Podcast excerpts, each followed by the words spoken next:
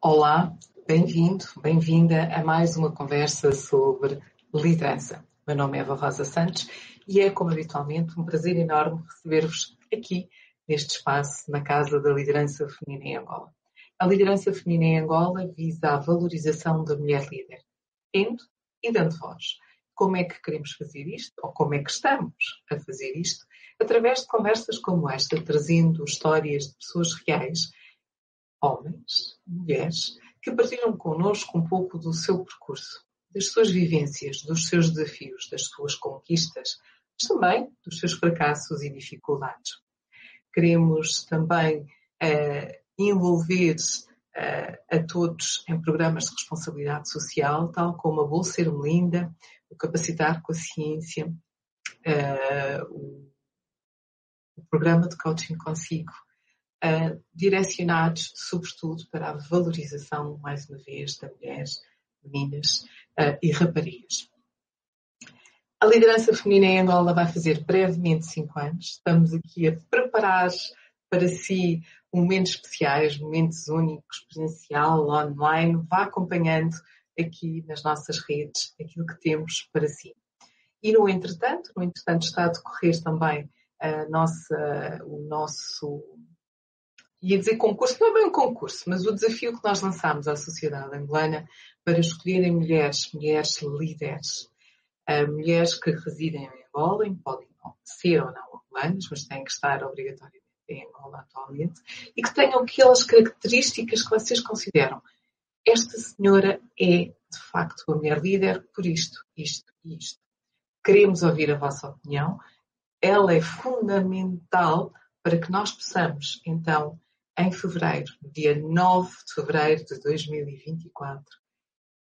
Nomear, reconhecer, mas acima de tudo, partilhar com todos quem foram estas três mulheres que o público reconheceu como líderes. Guardamos pela vossa resposta. Há aqui também nas nossas, uh, nas nossas plataformas. É só, já sabem, participarem no questionário. E sem mais delongas, porque sim, hoje não é para falar deste prémio, hoje é para acolher mais uma mulher fantástica que vem partilhar um pouco da sua história, das suas vivências, como eu dizia há pouco, e eu vou convidar para se juntar a nós a Nirza Fumo, diretamente.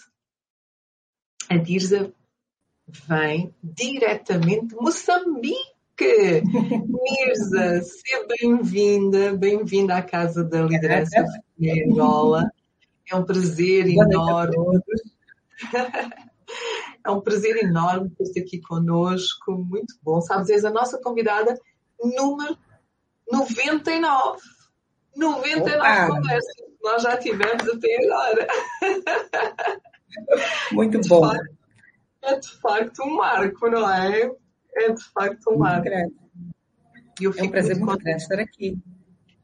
Eu fico muito contente que tenhas aceito o nosso convite para estar aqui hoje, falares um pouco sobre o teu percurso, os teus desafios, porque nós tivemos a oportunidade de nos conhecermos num ambiente um, também aqui online, não é? Através das GWEM, no programa que fizemos, e agora é uma honra ter-te aqui. Mas para quem ainda não te conhece, quem é a Nirza Olha, eu sou a Nirza e eh, eu sou mãe de uma menina de 5 anos, tenho 38 anos, ah, sou casada, ah, sou formada em administração de empresas, meu mestrado em administração de empresas e sou apaixonada pela natureza. Eu, até onde o Instituto Nacional de Turismo disse, eu sou a primeira mulher guia moçambicana, guia de selva moçambicana, e tenho um prazer enorme em fazer trabalho que ajuda a desenvolver aos outros, em especial aos mais, aos mais desfavorecidos. Então, esta sou um bocadinho, é, é um bocadinho da Nirza. Bom, Sabes, eu gosto sempre de desafiar os meus convidados a falarem um bocadinho uh, do seu percurso, das suas vivências. Tu agora falaste da, da tua paixão pela natureza e a primeira guia de selva. O, o, que é que isto representa para ti? E como é que tu chegaste até aqui? Porque eu desconhecia este teu lado, portanto, fala-nos um bocadinho. Ah, imaginem o que é quando alguém diz que ah, tropecei ah, nesta, ah, ah, nesta profissão, foi um bocadinho comigo. Eu, eu, a minha licenciatura é em animação turística e eu fui uma das três melhores alunas do curso e ganhei uma bolsa de estudo para fazer um curso de ecoturismo. Quando eu pensei que fosse ecoturismo, eu estava a pensar em trilhas, em parques mais de diversão, é uma coisa assim mais leve, mais solto e que desse para fazer piqueniques e por aí fora, né? É umas trilhas mais sustentáveis. E qual não foi o meu espanto? Quando chegamos um, no local, nós fomos, eu fiz o curso na África do Sul, uh, num lugar chamado Selati Camp, e chegamos num lodge muito giro, super pomposo, e depois o senhor diz, vamos descer, pega a tua mochila. Pega a mochila e descemos para o meio do nada. Descemos para o meio do nada, tudo escuro, sem energia, sem rede, e por questões logísticas um, do Instituto Nacional de, de, de, Turismo aqui em Moçambique, que deu uma bolsa, nós, nós chegamos uh, um dia depois do curso começar. Então, eu cheguei à noite, peguei a última tenda. Né? Eu fui a última que cheguei e a última tenda já não fechava bem. e eu achando que ia para o lugar todo fancy, todo chique. E não, eu ia para uma tenda sem energia, que o zip não fechava bem, que um, a casa de banho era uns tantos metros afastada e que ao meio da noite um, eu ia ouvindo hienas a passarem pela tenda né, e por aí fora, e era um curso totalmente diferente do que eu imaginava. O meu inglês era básico, né, e ia para um curso em inglês, no meio do mato, sem energia e tudo mais. Então, uh, fiquei lá no curso um, por volta de cinco semanas uh, a fazer o curso, como, como um, fazer passeios a pé, como reconhecer as pegadas de animais, uh, como pegar uma, uma arma de caça, como guiar e entre outras coisas. Eu saí de lá a jurar que nunca mais ia querer saber de mato, que eu não queria saber absolutamente nada daquilo, ah, e que tinha sido uma das experiências mais um, dolorosas da minha vida, porque eu tinha o esforço em aprender o inglês e eu acabava de fazer a carta de condução e nós fazíamos um, os passeios de carro com carros manuais e em, em, picadas muito acentuadas ou, ou, com muitas subidas, muitas inclinações. Eu ainda não dominava muito bem e ainda tinha que aprender os termos técnicos em inglês, então eram muitos esforços ao mesmo tempo e para falar com a família, que era onde eu podia falar português, tínhamos que ir para uma montanha que era muitos quilómetros de distância, que só íamos aos domingos e não podias mudar de posição, senão perdias rede. Então, por todo este cenário, eu tinha dito que não ia não, não queria mais fazer a saber mais da natureza, é, nunca queria ser guia, que aquele curso nem sequer estava na minha cabeça. Quando o Inatur foi me buscar de volta para Moçambique, a, o senhor que foi buscar me disse, olha, o Parque Nacional da Gorongosa está a recrutar e o teu perfil é perfeito. Eles querem alguém moçambicano, alguém que seja formado em turismo e que perceba um pouco de selva e nós dissemos que opa, nós temos a candidata certa uh, que pode ir para esta vaga. então, uh, acho que no dia seguinte eu fui para a entrevista com, com tantos outros candidatos e fui aceito. Fiquei dois anos na Corongosa e foram os melhores anos da minha vida. a experiência mudou totalmente. Comecei. Há sempre boas surpresas, não é? Que nós não esperamos. Exato. Exato, comecei a, a, a conhecer mais as trilhas, a, melhorei a minha condução em picadas e ia levando muitas pessoas e associado a isso fazia algo que era muito bom, porque eu servia de role model, porque o Parque Nacional da Gorongosa é neste momento o, o parque mais rentável que nós, que, que, nós temos no momento em Moçambique, está, está a ter um desenvolvimento em termos de, de vida uh, faunística muito, muito diversificado, investigação também, e foi muito bom fazer parte uh, da reconstrução deste parque. Este parque já esteve no auge na década de 70 e depois com a guerra que, que nós tivemos, perder, perderam-se vários animais e, e uh, o, o, parque ficou praticamente com quase nenhum animal, sofreu muito com a caça. E depois o Greg Carr, é, que é o, é, um filantropo que foi para veio cá para Moçambique e que decidiu pegar a, a, o parque e restaurar o parque. E eu entrei pouco depois dele ter assinado, que é para o, a, a, concessão para, para a restauração do parque, então foi bom começar a fazer, é, dar uma nova vida, dar uma nova vida. Então fazíamos, uh, eu fazia muita, uh, muita formação, muita, muitas palestras com as comunidades locais, sobretudo para as mulheres, para as meninas, que era para que não deixassem a escola, para que continuassem a estudar, uh, para que elas fossem um dia como eu. Na altura eu tinha 21, 22, então que era as meninas se, se viam muito em mim em como uma forma de continuar a ir à escola. Então, usava também a minha, a, a, minha pessoa, que era para que os pais permitissem que as meninas estudassem e que não tivessem que ir para, para casamentos prematuros. E, por sua vez, também tinha a função de trabalhar com as comunidades de modo a que deixassem de fazer a caça furtiva.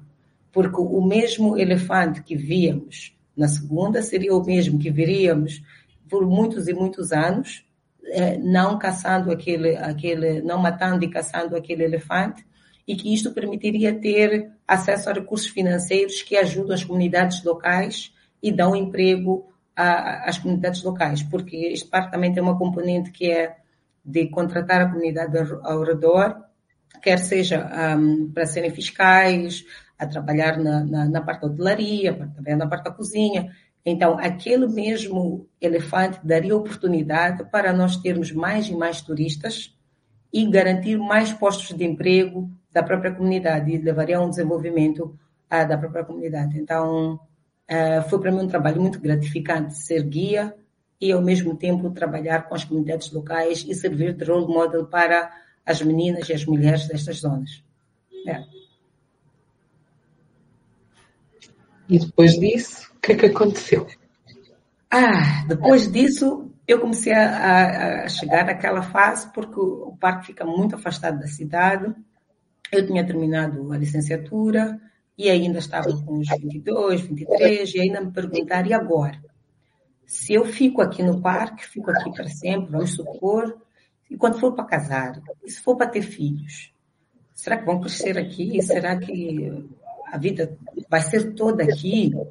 né? Comecei a fazer muitas perguntas e que eu não via o meu futuro a terminar naquele espaço. Tipo, eu já sou guia, já faço a coordenação das atividades turísticas e depois, o que mais o parque pode me oferecer de modo que eu continue aqui, né? E, e daí comecei a pensar em fazer um mestrado. A internet era muito lenta, muito lenta. E, na altura, uma colega minha de, de faculdade, da, licenciatura, também estava a aplicar para bolsas de mestrado. E então ela dizia: Olha, eu estou a aplicar agora para a Universidade X. E eu lá também via e, e, e mandava, é, mandava candidatura. E às vezes para fazer o upload dos documentos era muito difícil, sempre a meio, a, a, a meio do upload caía a internet e tudo mais. E eu tinha dois amigos, né, que é esta minha colega, a Arcélia, a Nina, que manda um beijinho para ela, e tinha o, o, outro amigo meu, o Nândio, e eles é que faziam as coisas acontecer aqui em Maputo. Né? E, iam ter com minha mãe para tirar a cópia do, do, do, do certificado, iam uh, autenticar, mandavam com a internet mais rápida daqui de, de Maputo para as universidades, eu escrevia o texto que era mais fácil para escrever, para o e-mail chegar em Maputo e não os anexos. Então, depois eles metiam, eh, entravam na minha conta de e-mail e enviavam os documentos. E assim foi. Assim foi. Uma, algumas das vezes o, o, meu amigo Nando falsificava a minha assinatura para poder submeter as candidaturas. e, Ah, e não digas isso, não digas isso. Nossa Senhora, aquilo foi, era mesmo, tipo, não tinha como, porque eu não, não conseguia mandar o documento, então imagina ainda um scan, era tão pesado na altura que não, não passava.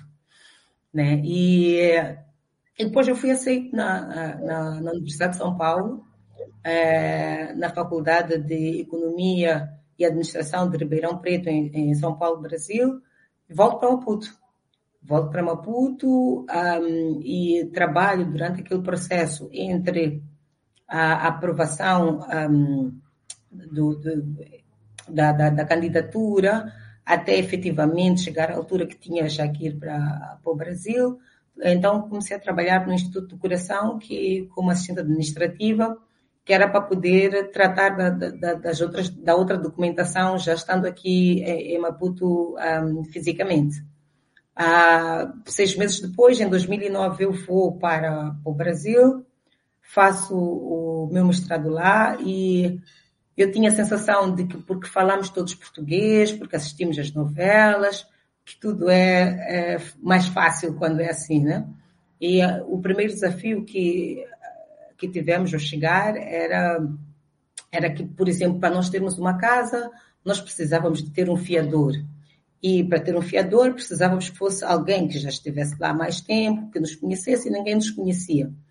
E e foi tão engraçado que quem nos acolheu e foi o nosso fiador foi uma família amiga de um amigo de um amigo. Mas foi assim tão, tão absurdo e, e, a família com um coração tão grande nos acolheu na, na altura para ser o nosso fiador e o, primeiro mês ainda não tínhamos o valor da bolsa, eu e a minha colega Arcélia ficamos com aquela família né, naquele mês e depois é que ah, já pudemos, quando a Bolsa começou efetivamente a, a, a desembolsar os valores, foi quando nós começamos, já, já tivemos uh, uma kitchenette, né? já tivemos o nosso estúdio onde nós, uh, onde já, já vivíamos.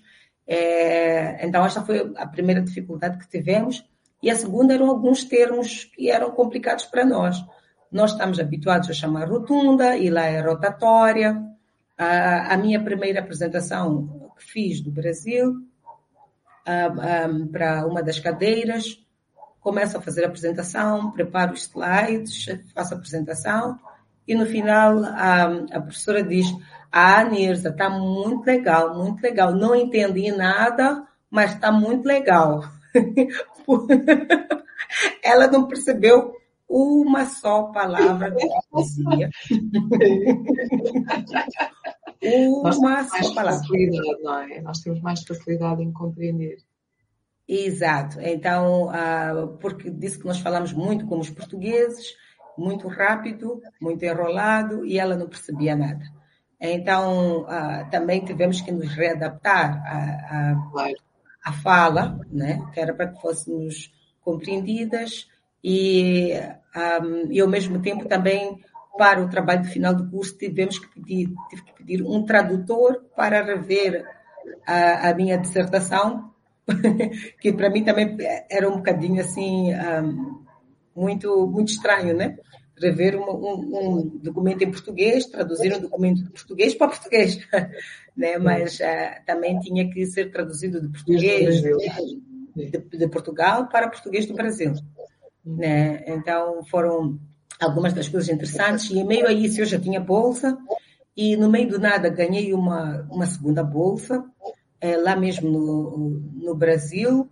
Ah, até hoje não consigo explicar bem se é porque fui melhor aluna em alguma coisa ou não. Só recebi um e-mail a dizer que eu tinha, que eu tinha uh, ganho mais uma bolsa.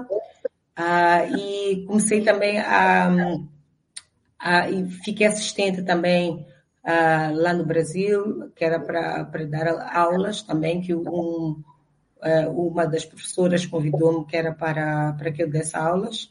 E no segundo ano de faculdade eu dei, no segundo ano do mestrado eu dei também aulas durante um semestre, que também foi uma experiência muito boa. Ah, né? E quando voltei para Maputo, Uh, o meu mestrado na altura foi todo, uh, foi voltado, que era para apoio às pequenas e médias empresas. Né? Como elas sempre têm muitas dificuldades e moram nos primeiros dois anos de vida, com mais incidência no primeiro ano, então eu sempre quis que procurar formas para que estas, estas empresas tivessem oportunidades melhores uh, e mais chances de sobrevivência. Então, a, a minha dissertação foi mesmo voltada para apoio a micro, pequenas e médias empresas, uh, com o caso específico das empresas de Moçambique, e vim cá para Moçambique, que é para fazer a coleta dos dados e etc.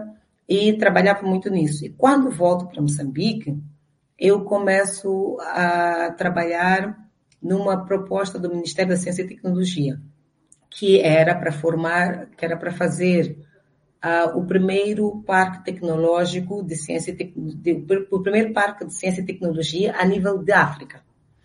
É, então, para mim era um desafio muito grande que eu estava a adorar, porque as componentes que o Parque de, de Ciência e Tecnologia tinha era uma incubadora de empresas, que é um dos suportes que na dissertação já vinha, que era para apoiar as empresas.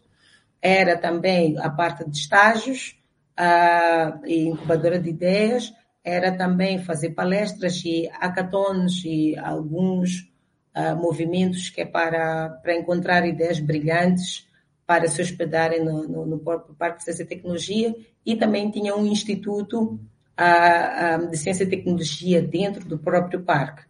E isto também ajudava também, e tinha uma componente que era para atrair empresas tecnológicas de grande envergadura para se instalarem lá e também para poder ajudar com pesquisa e desenvolvimento de algumas ideias incubadas lá. E na altura nós conseguimos trabalhar com a Nokia África e com a Huawei, que era para que pudessem ficar um, instalados no parque, que também pudessem ter um, dar um suporte para, para, para, estas, para estas empresas. E, e, e aliado a isso, íamos um, fazendo os currículos com, um, uh, com institutos e com um governo da Índia que já estavam muito avançados em fazer parques tecnológicos. Então, foi uma, um grande momento para transferência de tecnologia, transferência de conhecimento, para aprendizagem, um, e que foi muito interessante, que é para conhecer oportunidades para melhorar as empresas. Então, fizemos alguns, alguns concursos, como, como dois hackathons, que era para um que era ligado a, a eventos climáticos, ah, porque em Moçambique nós sempre sofremos com as cheias, normalmente de janeiro até março, então queríamos que a, a, a comunidade trouxesse ideias inovadoras para um, que pudéssemos colmatar a, a, estes, eventos, estes eventos climáticos. Né? E, o, e quem foi que ganhou foi uma dupla de, um, de jovens que desenvolveu um sistema de alerta para, para as zonas pantanosas, que quando a água já estivesse a subir, o, a, o caudal estivesse a subir, ele apitava. Apitava para as comunidades saberem que têm que sair daquelas, daquelas áreas, uh, de modo a que as casas não ficassem submersas e que eles também não ficassem, uh, de modo a que eles também não, não, não morressem ou, ou, não ficassem afogados e sofressem com, uh, com, com, com, as chuvas. Isso não é? Sim, sim, sim. Sim, o sistema de aviso. E este, este sistema de aviso depois foi suportado por uma das companhias móveis daqui de Moçambique e conseguiu, que era para trabalhar no desenvolvimento do, um, desta ideia, do protótipo, e um destes moços que, que trabalhou conosco está a trabalhar na Google, está no Canadá agora. Então, para mim é um orgulho muito grande, né? A perceber que o impacto que teve foi muito além muito além do, do só do, do, do hackathon. Foi uma oportunidade para, para, para os meninos se exporem, foi uma oportunidade para mostrar que o produto deles era bom e que fossem vistos por investidores. Né? Então, ah, foi, foi muito interessante. E acoplado a isso, também fazia, é, em forma de consultoria, aliado que era para, com, com, com, com uma empresa finlandesa, que era para nós fazermos o mapeamento de, da inovação em Moçambique. Né? Então, nós íamos fazendo também um pouco saber qual é que era o status quo uh, da inovação, o que é que nós tínhamos, o que é que estava patenteado, qual é era a oportunidade, o que, que, o que, que Moçambique tinha que era para valorizar inovações tecnológicas e como é que poderiam ser transformadas em, uh, em produtos uh, que pudessem ser uh, comercializados. Né? Então, foi, foi interessante porque ligávamos um pouco esta parte da consultoria com a Finlândia, junto com a parte de ciência e tecnologia, e junto com as incubadoras, com, com a parte da incubação. Né? Então, jogava muito bem as atividades que fazia. Então, para mim, foi, foi espetacular. Foi espetacular. Daí, né? Este, este, esta, outra, esta outra vertente que acaba de trazer aqui ao mundo do empreendedorismo e, e já vais nos dar aqui os next steps, uh, era algo que tu já pensavas, ambicionavas ser ou foi assim algo que aconteceu de uma forma natural? Um, foi algo que aconteceu assim de, de, de forma natural, né? porque na licenciatura já fazia algo, já fazia um pouco de brechó, né? Então, as roupas que os colegas não quisessem, eu depois levava e ia vender para o pessoal um, do lado do, do, do, da, da, nossa, do nosso lar um, da escola, né? Eu ia lá vendendo, ficava com, com uns trocadinhos, mas não era nada intencional, assim, não era nada pensado, era uma coisa um, muito daqui para aqui, não era nada, nada assim pensado. Então, quando começo a trabalhar na área de empreendedorismo mesmo, uh, é quando, com uma colega minha, um, a Cláudia, decidimos abrir um, a nossa empresa de turismo, que era para, e tínhamos visto uma lacuna que aqui na cidade nós não tínhamos propriamente muitas agências de atividades turísticas. Tínhamos muitas agências de viagem, mas não de atividades turísticas. E descobrimos um outro nicho, que era os pais, quando as crianças estavam de férias, não tinham o que fazer com as crianças. Então, as crianças passavam mais tempo em atividades de, de férias. Por favor, sim, mais campos de férias. é exatamente isso. As férias de verão e... são muito longas. Aqui de Cacimbo, mas de verão são sempre muito longas. De verão são sempre muito longas. Quer dizer, nós é dizemos isso, eles dizem que não, que, que é assim. então encontraste é nessa área mais uma, uma oportunidade para. Sim. Contas. Contas. É, exatamente. Então comecei a fazer pacotes, desenhar pacotes mesmo para as crianças, com visitas a museus, com algum aprendizado da arte, com algum professor, algum pintor que, estivesse com eles, que fizesse algum pouco de arte com eles, né? fazíamos algum passeio a pé e algumas atividades destas, né? Então era com, com um nicho mais para as crianças, mais aberto para, para, para outras oportunidades. Depois juntemos com aquele amigo meu, Nândio, que é o que eu sempre digo, o que, o que também ajudou muito quando estava um, no parque, que era para, para o mestrado, então juntámos-nos e continuamos com, um, com, a, com, a, nossa empresa, que é a Brisa Tour, a, a fazer atividades turísticas, a fazer pacotes, a, a levar alguns turistas aos, aos parques aqui em torno e também muito corporativo, né? Para levar muitas visitas das empresas para conhecer Maputo, né? E também vimos que era necessário fazer pacotes curtos, porque as pessoas, quando vêm para cá, vêm para negócio. Então vão ter pouco tempo, então tinham que ser pacotes assim mais flexíveis uh, para fazermos aqui. Então, um, aliado a isso, ia, ia fazendo um bocadinho das duas coisas. Sim. E, no entretanto, e depois, daí, saio, um, por causa do, do, do, trabalho que ia, ia desenvolvendo no, Ministério da Ciência e Tecnologia, eu saio para, para a empresa de companhia móvel, a Vodacom, que era mesmo para fazer produtos e serviços, né, que fossem um, tanto para o retalho, né, quanto também uh, corporativos, né. E a, a Vodacom tem uma forma de trabalhar uh, muito, muito rápida.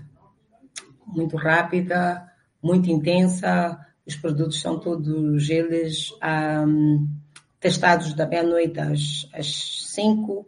Normalmente eram às quintas-feiras que fazia-se estes testes, que é para que não, ah, não prejudicasse o horário normal que as pessoas, que o resto dos clientes usam as, a, a telefonia móvel. E para mim foi, foi demais.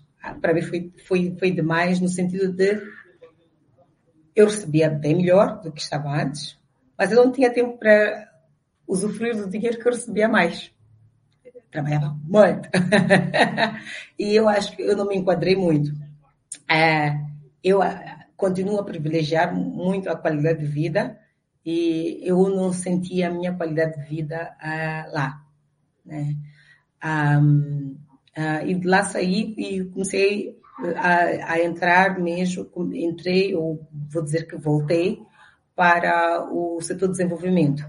Comecei a trabalhar numa ONG de saúde, é, onde para mim o, o propósito era o mesmo que eu tinha no Parque da Gorongosa, que é fazer atividades que ajudem ao próximo, né? e sobretudo aos mais vulneráveis.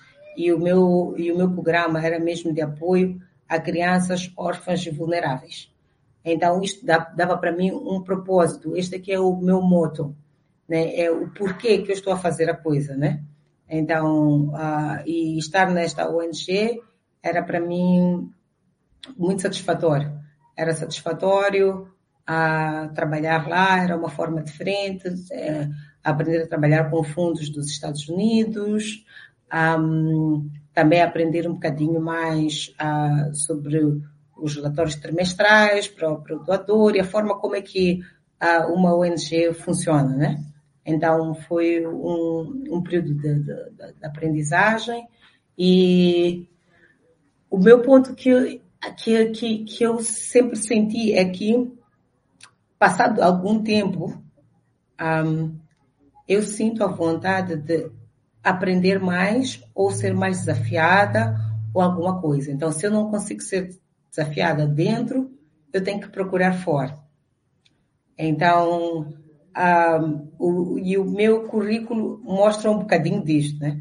Era do Parque da Gorongosa, de repente para o apoio a micro e pequenas empresas um, e de repente fui para o setor de desenvolvimento, né? E depois no setor de desenvolvimento a, a, ajudar o próximo e tudo mais e de repente queres mais mais mais desafios.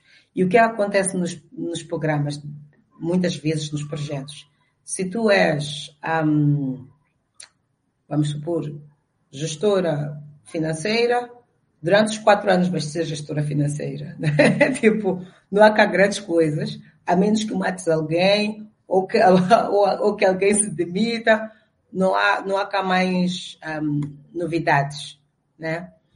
Uh, e então isto, uh, eu, eu sentia, uh, de certa forma, que é limitante a dada altura, depois de ficar três anos na organização, e tu, a minha sensação é de que quero mais, quero um pouco mais, eu quero crescer, quero ver o, o next level, né?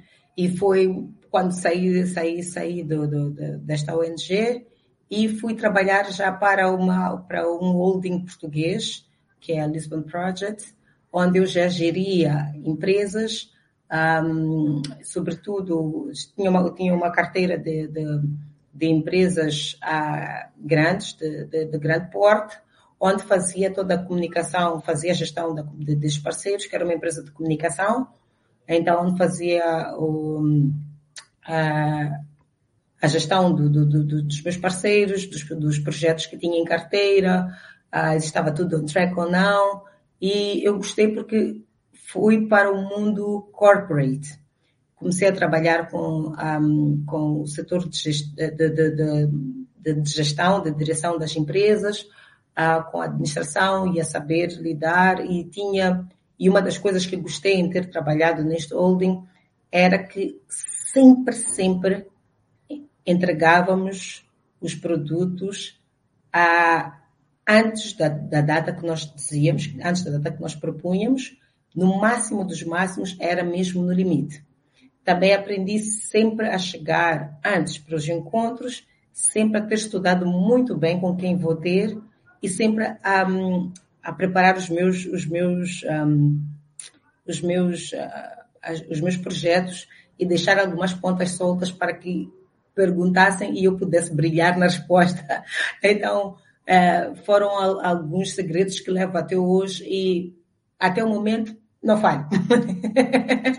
até o momento não falho. Então, foi muito interessante, que é para conhecer, uh, aumentar o network uh, a nível daqui um, de Maputo, quebra também para começar a conhecer uh, um bocadinho mais de como interligar setor público, setor privado, terceiro setor, né? Então, uh, foi uma boa oportunidade um, neste sentido e, um, e de lá comecei um, a trabalhar com, com, passei para trabalhar com subvenções, que era uh, para ser consultora para para financiamentos, para proposta de financiamentos em situação de emergência, para o Covid uh, e para o ciclone Kennedy, que nós tivemos um ciclone aqui em Moçambique, e eu analisava propostas uh, para financiamento com fundos do Banco Mundial e uh, em, em, esquema de matching grants.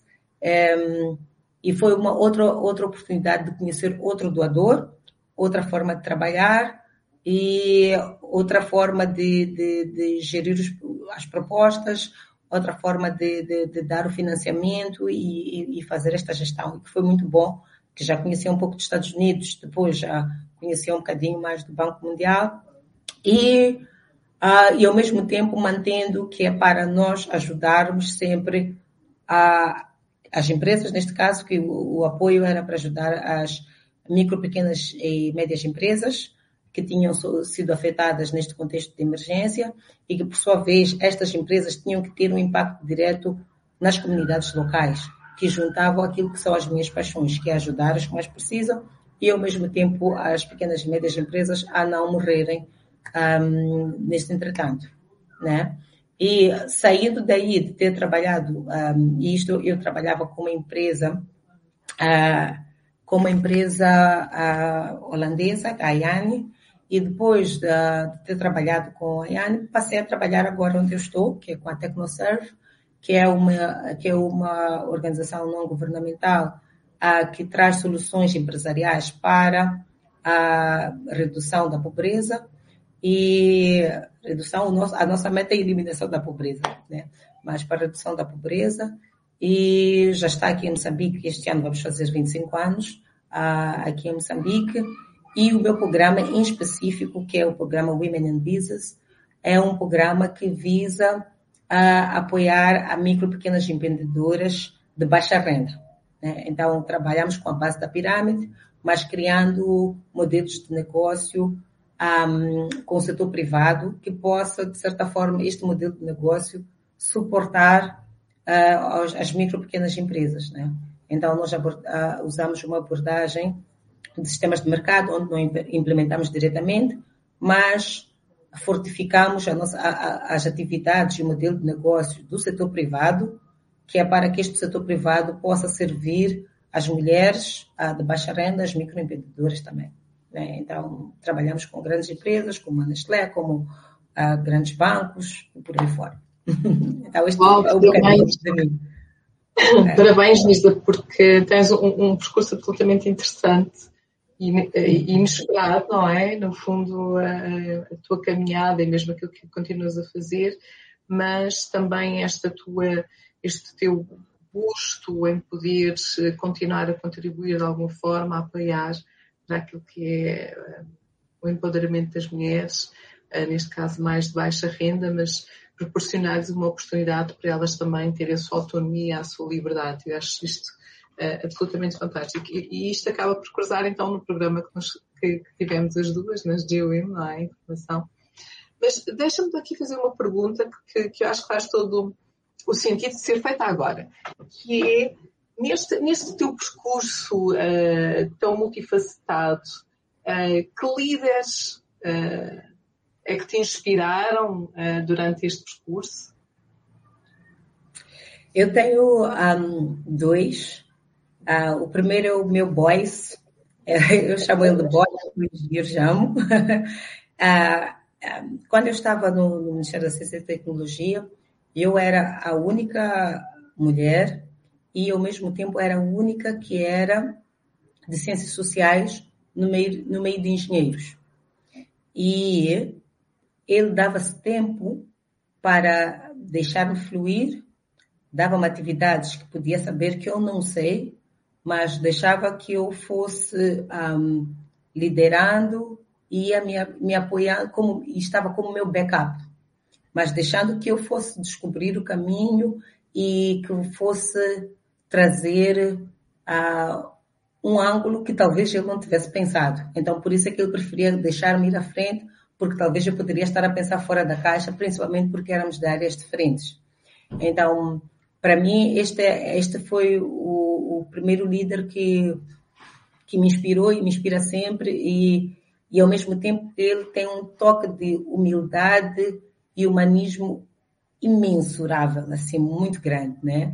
Ele um, tem, tem, tem a leveza de, de, de tentar perceber-te um bocadinho mais e perceber porque é que estás a fazer assim, ou como é que estás a fazer um, a colar, né? E não é porque ele já estava na área há muito tempo que eu estava a sair da, da carteira, que ele não se dava tempo para, para, para ouvir, perceber onde é estava a lógica do meu pensamento, né? Então, aí eu tiro o chapéu para ele todas as vezes e sempre faço questão a cada vez que eu mudo de emprego, eh, muitas vezes é sempre mudar de emprego para um nível superior, eu, eu costumo ligar para ele a dizer, engenheiro, o primeiro salário, ah, vamos comer aonde o primeiro salário? Porque ah, eu acho que o fato de, da humildade, o fato de querer ajudar, o fato de querer perceber o outro e o fato de deixar o outro também andar um bocadinho, acho que ah, faz crescer e ao mesmo tempo cria um ambiente propício para crescimento. Então, para ele, nota 10. e, o, e o segundo tipo de líder também não é muito diferente de, de, dele, que é a engenheira Dânia. A engenheira Dânia trabalhou comigo com as subvenções.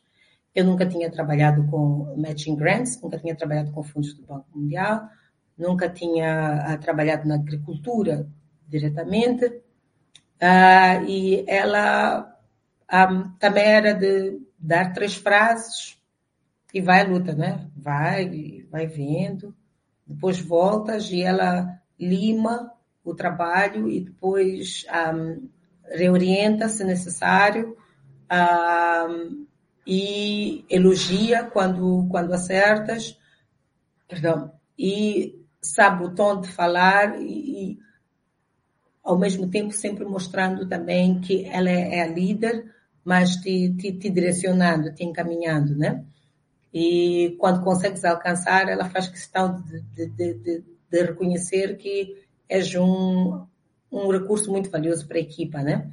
E, e com base nisto, com este tipo de, de, de líderes, consegui desbloquear em mim é, uma motivação extra para trabalhar, porque eles também ajudavam a querer trabalhar e ao mesmo tempo uh, com eles também consegui, conseguimos alcançar ah, steps que estavam parados há muito tempo a nível da, do, do, uh, do Ministério da, da, Agricultura, onde estávamos a trabalhar juntas, na, na área em que trabalhávamos juntas, de procurement e outras coisas, mas por conta da forma como ela deixa-te conduzir, como ela deixa-te um, caminhar e ao mesmo tempo fica atenta e, e diz que é para ter atenção a alguns pontos para que possas te aperfeiçoar nas atividades em que tu fazes, né?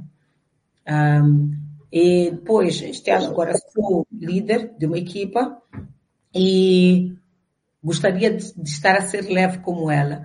Então, um dos orgulhos que tenho é que lidero um, a, uma das, das pessoas que eu, que eu supervisiono, né, a pessoa que eu supervisiono, a pessoa que eu supervisiono estava parada há muito tempo numa posição sem, tipo, era só administrativa e só fazer administração. E era abrir os olhos para ela que há muito mais pela frente, a, que ela pode fazer outras coisas e também mostrar ao resto da equipa, e sobretudo a minha superior, que podemos desafiar mais a ela para perceber se ela também um, pode desabrochar e pode subir de, de, categoria, né? Porque não podemos ter uma administrativa há 10 anos.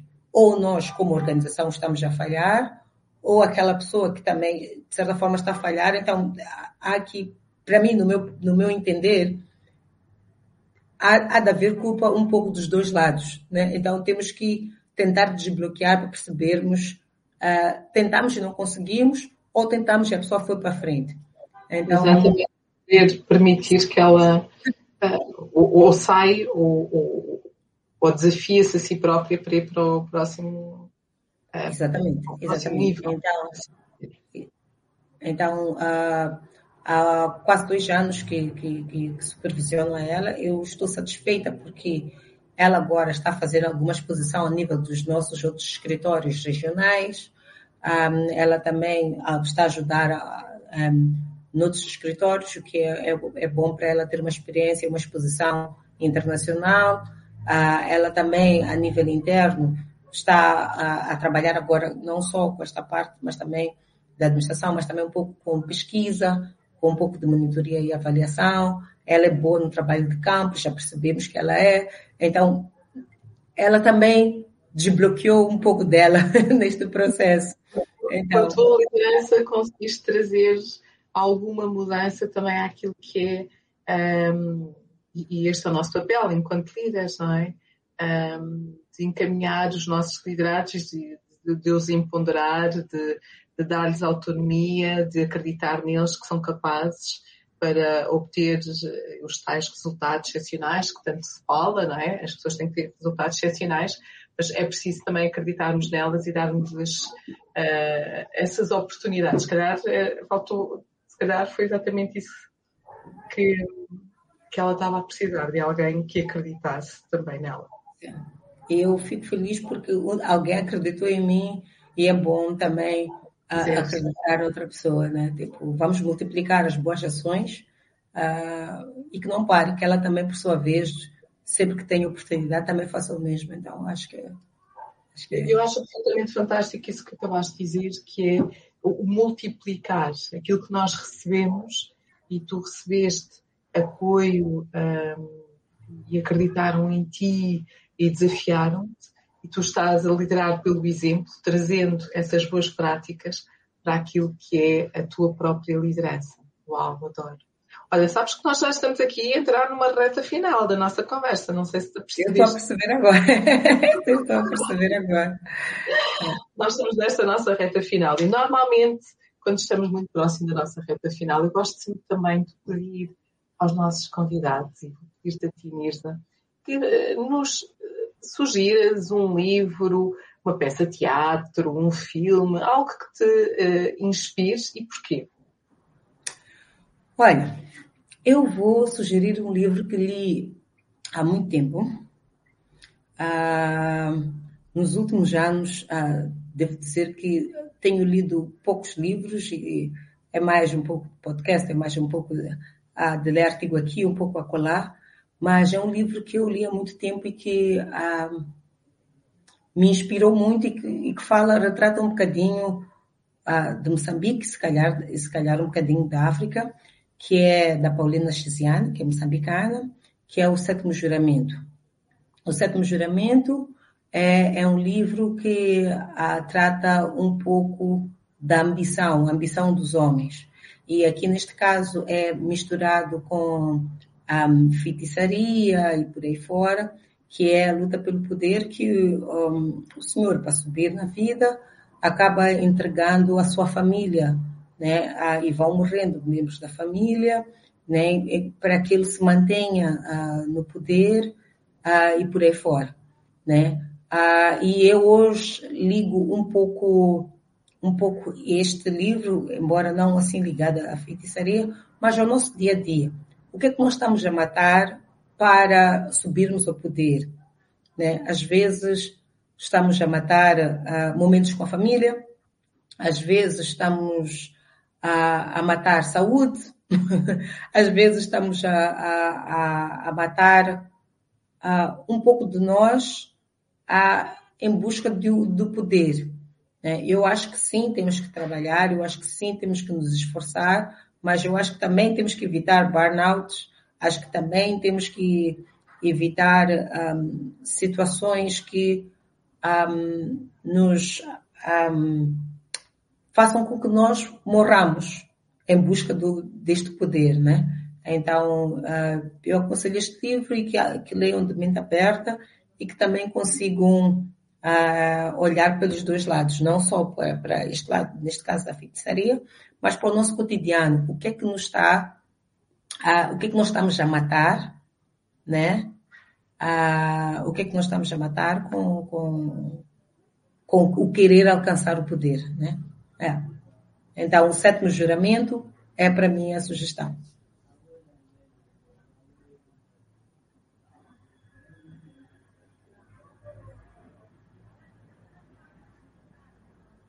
Olha, agora não estou bem. Não, não ouves porque estava no mute. estava aqui a dizer. Já... Exatamente. Estás-me a ouvir? Agora sim. Exato, sim. Não, não estavas a ouvir porque eu estava em mute, portanto é normal. Ah. Estava aqui a dizer que o nosso rodapé estava a, falar, a, passar o sétimo romance e não o sétimo juramento. Houve Sim. Graça mas nós já vamos, uh, já foi aqui corrigido já ajudamento da Paulina Xiziano. Portanto, esta sim está correta. Algo mais que gostasses de, de partilhar connosco que consideras uh, relevante? Olha, eu agora estou um, a gostar muito de estar a trabalhar com empoderamento econômico e social das mulheres Uh, neste momento também estamos em, em, parceria com outras organizações, como o Ministério um, ah, da Energia e, e, o SNV, que é uma outra organização não governamental. Estamos a trabalhar para um selo de género, que é mesmo para a área um, uh, fora da rede, que é para que estas empresas que trabalham e que vendam os seus produtos nas comunidades não só vendam os produtos, mas que haja um desenvolvimento social e econômico destas comunidades, quer seja por meio de, de fornecimento de energia para, as escolas públicas, de modo que as pessoas também possam ter a oportunidade de estudar à noite, possam aumentar um bocadinho um, a segurança, o sentido de segurança, eliminando as áreas em questão e não apenas só chegar e vender e ir embora. Então, e temos estado a trabalhar também muito com o setor privado, de modo a, a, a que possam olhar produtos e serviços que cheguem para as mulheres e, e pensem nesta forma de, de criar produtos e serviços e serviços que estejam, de certa forma, pensados na mulher, né? Ah, e mesmo quando forem a, a escrever ah, as suas, ah, os seus anúncios de, de, de emprego, para que também possam a escrevê-los de forma a convidar as mulheres a que possam efetivamente fazer parte, a fazer parte deste, deste mundo do emprego, né?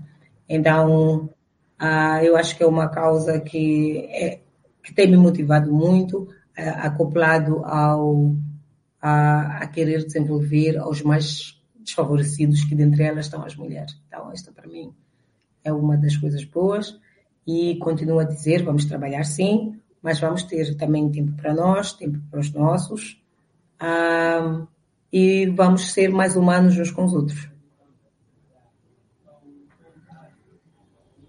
Nirza, eu normalmente gosto de partilhar com todos, até porque tens aqui uma história deliciosa, a fazer aqui um pequeno resumo e partilhar com todos aquilo que eu levo hoje desta conversa. Posso, posso fazê-lo?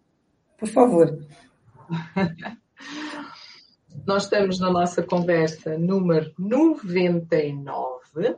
Temos como convidada a Nirza Fundo, que vem de Moçambique diretamente. A Nirza que, infelizmente, eh, tem tido aí alguns desafios eh, e espero que corra tudo pelo melhor e não nesse belo país que é, que é, que é Moçambique, que eu gosto muito.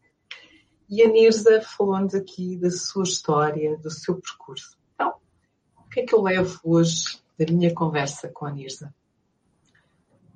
A Nirza tem 38 anos, tem uma filha de 5 anos, é formada em gestão de empresas e apaixonada pela natureza. Foi a primeira guia mulher da selva.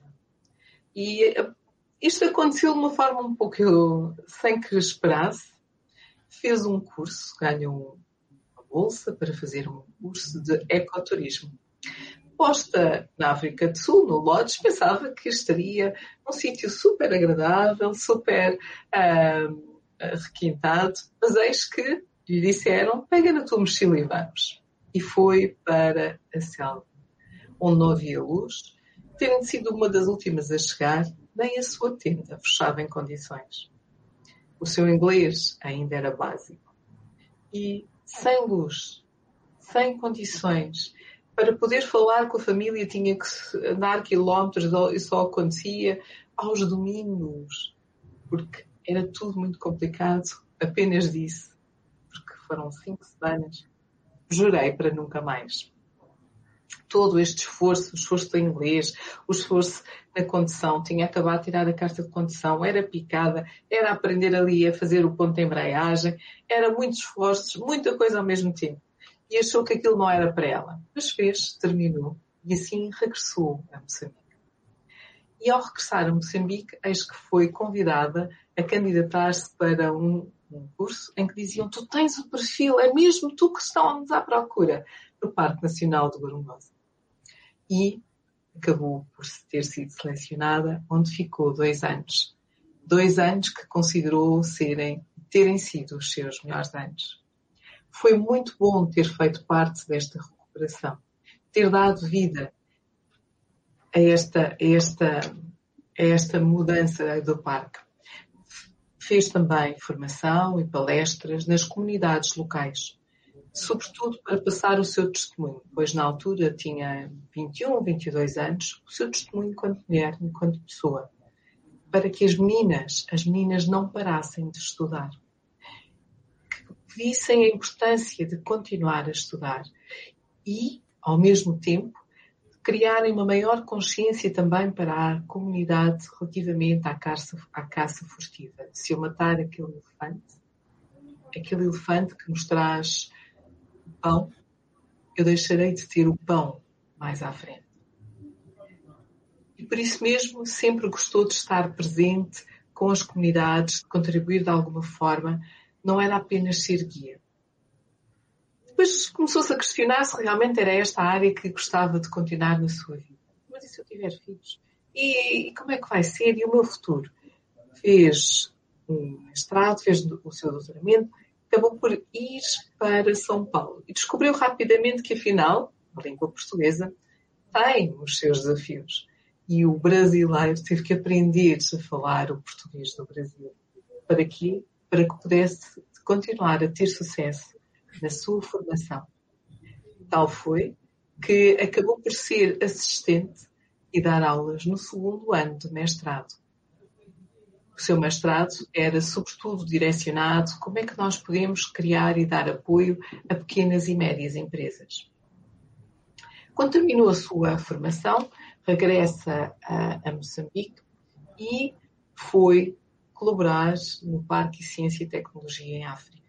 Aqui também nesta perspectiva de apoio de empresas, das incubadoras, das ideias, dos decathlons, era fantástico poder contribuir de alguma forma e simultaneamente conhecer estas empresas, ver como é que nós podíamos criar oportunidades, melhorar uh, os seus processos. Tanto que partilhou aqui uma das suas histórias, que é um, ah, um dos jovens que criaram um protótipo de um sistema de avisos relativamente à cheia, hoje é alguém que está a trabalhar na Google no Canadá. Não há nada mais inspirador do que isto, ter participado nesse processo também uh, apoiou uh, no mapeamento de, de, inovação em Moçambique, através do apoio da Finlândia, e criou uma empresa com uma amiga, Cleo, de turismo, sobretudo atividades turísticas e equipacotes para crianças. Onde é que nós, que atividades é que nós podemos deixar aos nossos filhos, sobretudo naqueles períodos longos das férias? Viu a oportunidade e agiu em conformidade. Também com o seu outro amigo grande, também começaram a trabalhar então na Brisa Tour. Esta é, esta é uma mulher empreendedora que vê as oportunidades. Se de um lado apoia, mas do outro lado também cria e proporciona. Outra vertente que gosto muito é como é que eu posso ajudar a desenvolver a desenvolver, sobretudo, as áreas e as pessoas mais desfavorecidas, através de apoio de programas a crianças e jovens vulneráveis. E ter tido a oportunidade de trabalhar com fundos para poder executar e colocar em prática estas áreas tem sido e foi uma grande aprendizagem ao longo destes anos. E que melhor forma poder então trabalhar com estas ONGs perceber, sim, toda a complexidade que vem através do processo, como é que funciona, os relatórios que são necessários fazer, todo aquele processo administrativo. Mas no final, a importância de se fazer a diferença, de se poder contribuir de uma forma sustentável para o desenvolvimento. Sinto que se não estiver dentro dos projetos, eu estou sempre ali à procura. Sentiste? Então vai à procura e que mais? Que mais posso eu fazer? O que é que eu tenho agora disponível? O que é que me leva ao próximo nível? E por isso foi colaborar para mais um fundo de origem portuguesa para parceiros e, sobretudo, aqui na gestão da comunicação.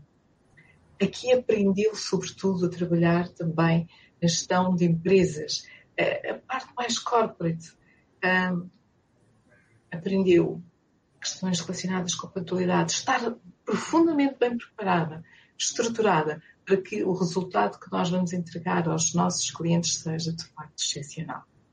Sempre aqui nesta ótica de apoio a microempresas e pequenas empresas e um, nesta continuidade de responsabilidade social.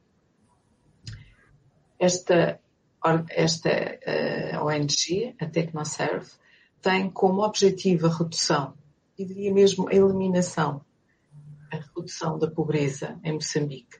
E já está em Moçambique há 25 anos. Mas o seu programa especificamente está relacionado com e para mulheres. Women Business, mulheres de baixa renda. Como é que nós podemos aqui proporcionar apoio para que elas sejam autossuficientes no futuro?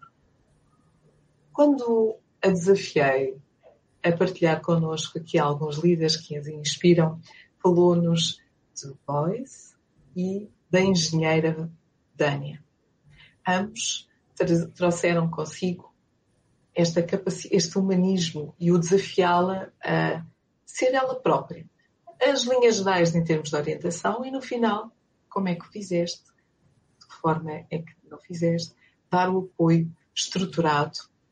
E partilhou aqui uma, uma palavra absolutamente fantástica. Esta leveza, esta leveza para perceber, a leveza para poder fazer à minha maneira, esta leveza para poder ensinar e ao mesmo tempo continuar a liderar.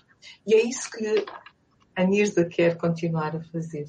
Trazer também para os seus liderados esta leveza. Eu diria mesmo que o que a Nirza está a fazer é liderar pelo exemplo a inspirar-se naquelas pessoas que foram os seus role models e trazer o melhor deles e ser ela própria para explorar e trazer ao de cima o que os outros têm de melhor. Agora, quase no nosso, na nossa reta final, partilhou connosco o livro O Sétimo Romano. O Sétimo Juramento, de Paulina Xizian. E aqui pede-nos para vermos e, e lermos este livro com um, uma abertura, não a parte, uh, com, com, uma abertura para podermos compreender a importância uh, de cuidarmos de nós. O que é que é isto do poder? Sem olhar para este outro lado dos do cedo ou do, uh, que pode ter aqui um impacto negativo, mas sobretudo o que é que estamos a fazer em termos do poder? O que é que fazemos hoje?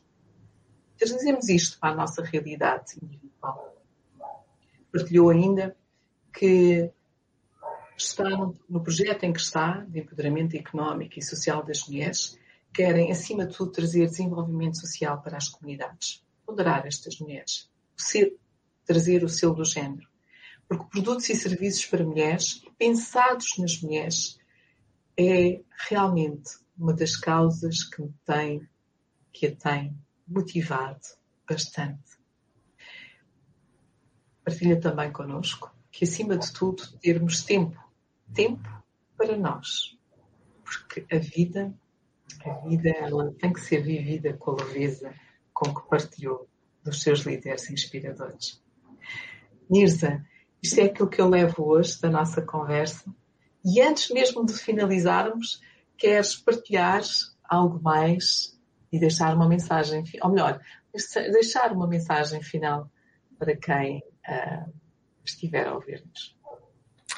Um, primeiro eu quero agradecer um, a ti, Eva, por me convidar para, para este podcast e também a todos que estão a ouvir-nos e que, de certa forma, um, esta, este podcast sirva de inspiração, sirva de um, algum moto para algo que estejam a fazer e até para pensarmos um bocadinho o que, é que podemos fazer mais uh, para nos ajudarmos uh, como humanos, como mulheres, como líderes. Obrigada. Oh, que bom. Eu é que agradeço. Agradeço teres vindo aqui partilhar connosco um pouco da tua história. Gostei muito de conhecer aqui coisas que não sabia tuas. Portanto, ah, é aquilo que eu digo sempre. Eu, Ai, afinal, fazias isto e gostavas disto.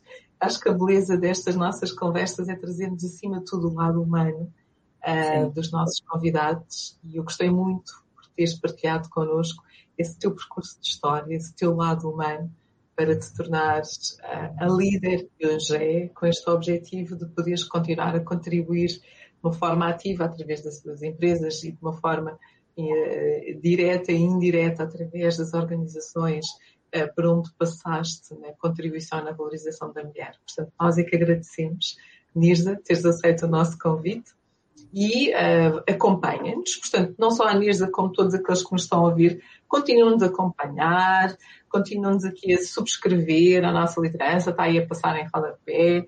Uh, é, é, os nomes são fáceis, é a liderança feminina Angola, portanto não tem nada que enganar, para que nós possamos também chegar a mais pessoas, ter ainda mais voz e continuar a fazer aquilo que adoramos, que é a valorização da mulher líder, considerando o quinto objetivo de desenvolvimento sustentável, um,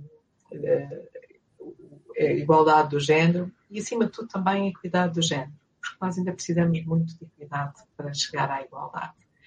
E assim, eu vou mandar um beijinho à Nirza, agradecer mais uma vez, uhum.